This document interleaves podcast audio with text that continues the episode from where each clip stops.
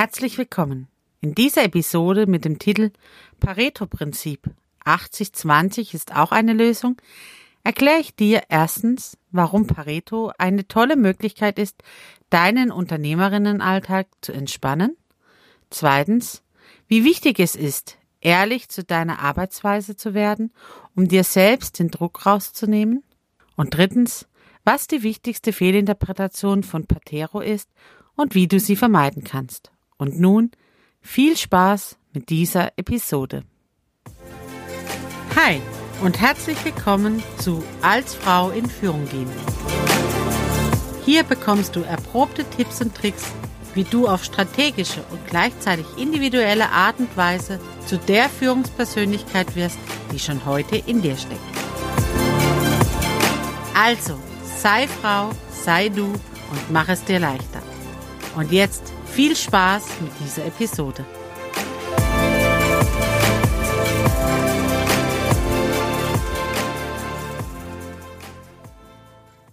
Hi, ich bin Sarah und helfe Unternehmerinnen und Frauen im Coaching dabei, ihre persönlichen Entscheidungen zu treffen, um ein erfülltes Leben im Beruf und privat zu führen. Was ist Pareto? Oder die bessere Frage wäre, wer ist Pareto? Pareto ist ein Mann gewesen, der in Italien sich die Finanzlage angeschaut hat und dabei festgestellt hat, dass 20 Prozent der italienischen Bevölkerung 80 Prozent des Vermögens innehaben. Und daraus hat er dann den Schluss gezogen, für Banken und ähm, Entscheidungsträger für die Finanzen ist es doch viel besser, sie konzentrieren sich auf diese 20 Prozent, weil das viel effektiver ist und die anderen 80, die lassen sie bitte hinten runterfallen. Das hat ihm natürlich nicht die größte Sympathie in Italien eingebracht, ist, glaube ich, sehr verständlich. Und trotzdem, das Pareto-Prinzip oder auch 80-20-Lösung hat sich in der Zeitmanagement und in der Unternehmensberatung durchgesetzt.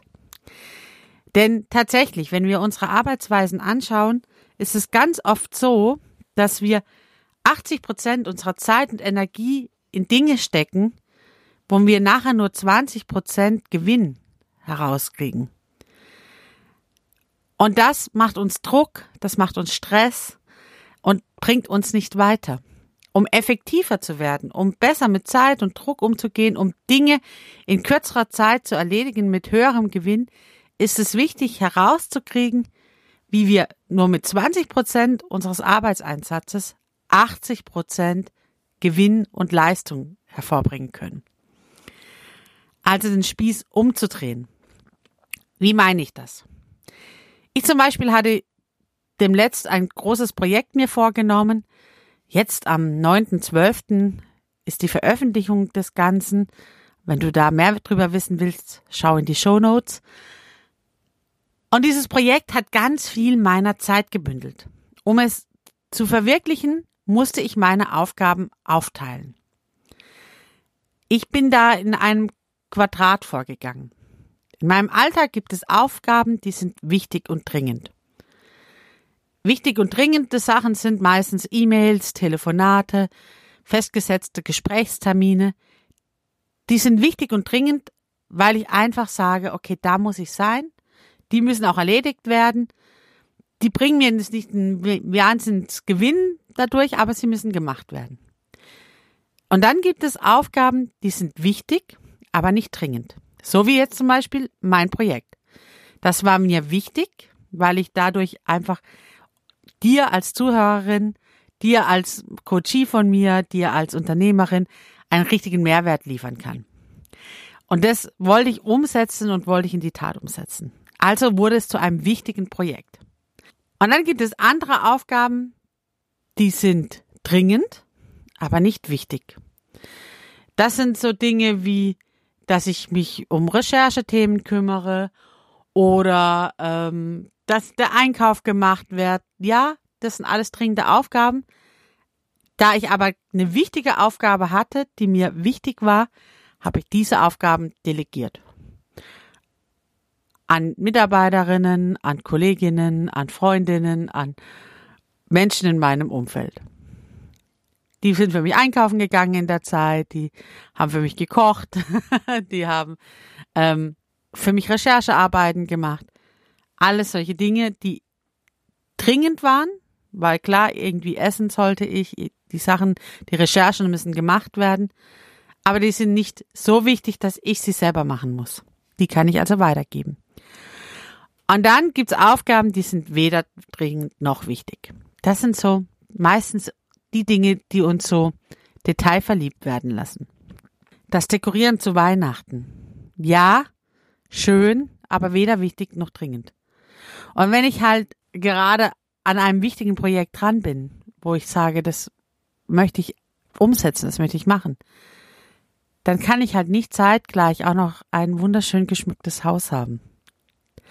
Das sind dann solche Dinge, die muss ich vielleicht jetzt erstmal hinten anstellen, bis sie dann dran sind. Und bis ich Freizeit habe und wirklich sage, okay, jetzt kann ich mich auch so Sachen widmen. Da müssen wir ehrlich zu uns selber sein und sagen, okay, in dieser Phase, wo ich einfach wirklich ein wichtiges Projekt habe oder eine wichtige Aufgabe zu erledigen habe, da stelle ich solche unwichtigen und nicht dringenden Dinge, die streiche ich in dieser Zeit aus meinem Leben. Du siehst, es ist wichtig, wenn man das Pareto-Prinzip anwenden will, ehrlich zu seiner eigenen Arbeitsleistung zu sein. Wir machen es nochmal an einem anderen Beispiel fest. Du hast einen Auftrag reinbekommen, der wichtig ist, der dir am Herzen liegt und der zeitlich terminiert ist. So. Jetzt kannst du natürlich sagen, ich werde noch den Kunden befragen und ich werde noch ähm, Mitarbeiter bei mir im Geschäft befragen und ich werde noch das und jenes tun. Ja, alles möglich. Aber du vergeudest sehr viel Zeit mit Details. Wichtiger ist doch zu sagen, was brauche ich, damit ich ins Tun komme, was brauche ich zum Umsetzen und dann mache ich genau das. Und wenn am Ende vor der Präsentation vor dem Kunden noch Zeit ist, dann kann ich mir noch überlegen, ob da eine Musik im Hintergrund laufen soll, ob es da ähm, die Übergänge fliegend sein sollen oder was auch immer. Aber erstmal fokussiere ich mich auf die Dinge, die wichtig sind, dass ich ein vorzeigbares Präsentation habe. Und dabei hilft, wenn du dir in diesem Fenster der Aufgaben der wichtigen Dingen, die aber noch nicht dringend sind, dir genau anguckst, was ist mein nächster Schritt, was muss ich tun, wie gehe ich vor. Also, bedeutet, wenn ich Pareto anwenden will, verabschiede ich mich von Perfektion.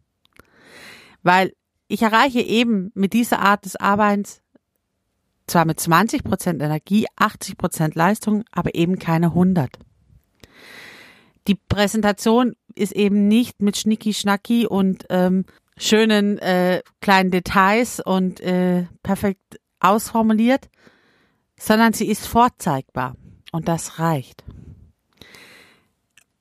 Mein Projekt am 9.12., das ist der erste Baustein in einer langen Reihe, die wir nächstes Jahr umsetzen werden. Wenn ich perfekt starten wollte, hätte ich schon alle Bausteine für auch fürs nächstes Jahr schon ausformuliert. Das ist noch nicht so. Sondern ich starte jetzt am 9.12. mit dem ersten Projekt, dem ersten Step.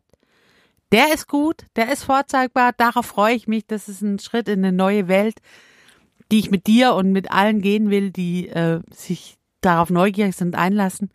Aber was dann im Januar kommt, was im März kommt, was im Juni nächstes Jahr kommt, das sind alles Punkte, die weiß ich, die stehen bei mir auf meiner To-Do-Liste. Aber die habe ich heute noch nicht formuliert, noch nicht bis ins Detail ausformuliert. Auch wie du mit diesem Geschenk am 9.12. umgehst und was daraus entsteht, auch das habe ich in Details schon vorgedacht, aber noch nicht umgesetzt. Weil das Wichtige ist, dass der 9.12. als Eröffnungstag steht. Und die anderen Sachen, die kann ich im Tun erledigen. Ich verabschiede mich davon, dass es perfekt sein muss, dass ich perfekt in allen meinen Arbeitsbereichen sein muss, dass ich perfekt in allen meinen Lebensbereichen sein muss, weil das macht mir Druck. Und da kommen wir aber auch zum wesentlichsten Fehlinterpretation von Pareto-Prinzip. Das 80-20-Lösung verleitet dazu, das zusammenzuzählen. Also 80 plus 20 gleich 100. Nee, so ist es nicht gemeint sondern eben, dass ich mit 20 Prozent Energieeinsatz, mit 20 Prozent Fokussierung auf das Wichtigste was jetzt dran ist, was der nächste Schritt ist, zu 80 Prozent Gewinn und Leistung komme. Man kann es auch umdrehen. Manche meiner Kundinnen sagen, oh, ich liebe ja meinen Job, aber da gibt's dann so Punkte, die machen mir überhaupt keinen Spaß. Und dann gucken wir genau hin und schauen uns die Punkte an und meistens ist es genauso, wie Pareto es sagt, nur umgedreht. 20 Prozent von den Aufgaben, die wir machen bei einem Job, wo mir richtig Spaß machen, sind Aufgaben, die machen mir keinen Spaß. Also muss ich halt 20 Prozent Aufgaben machen, die mir keinen Spaß machen, um 80 Prozent tolle Aufgaben zu machen, die mir Spaß machen.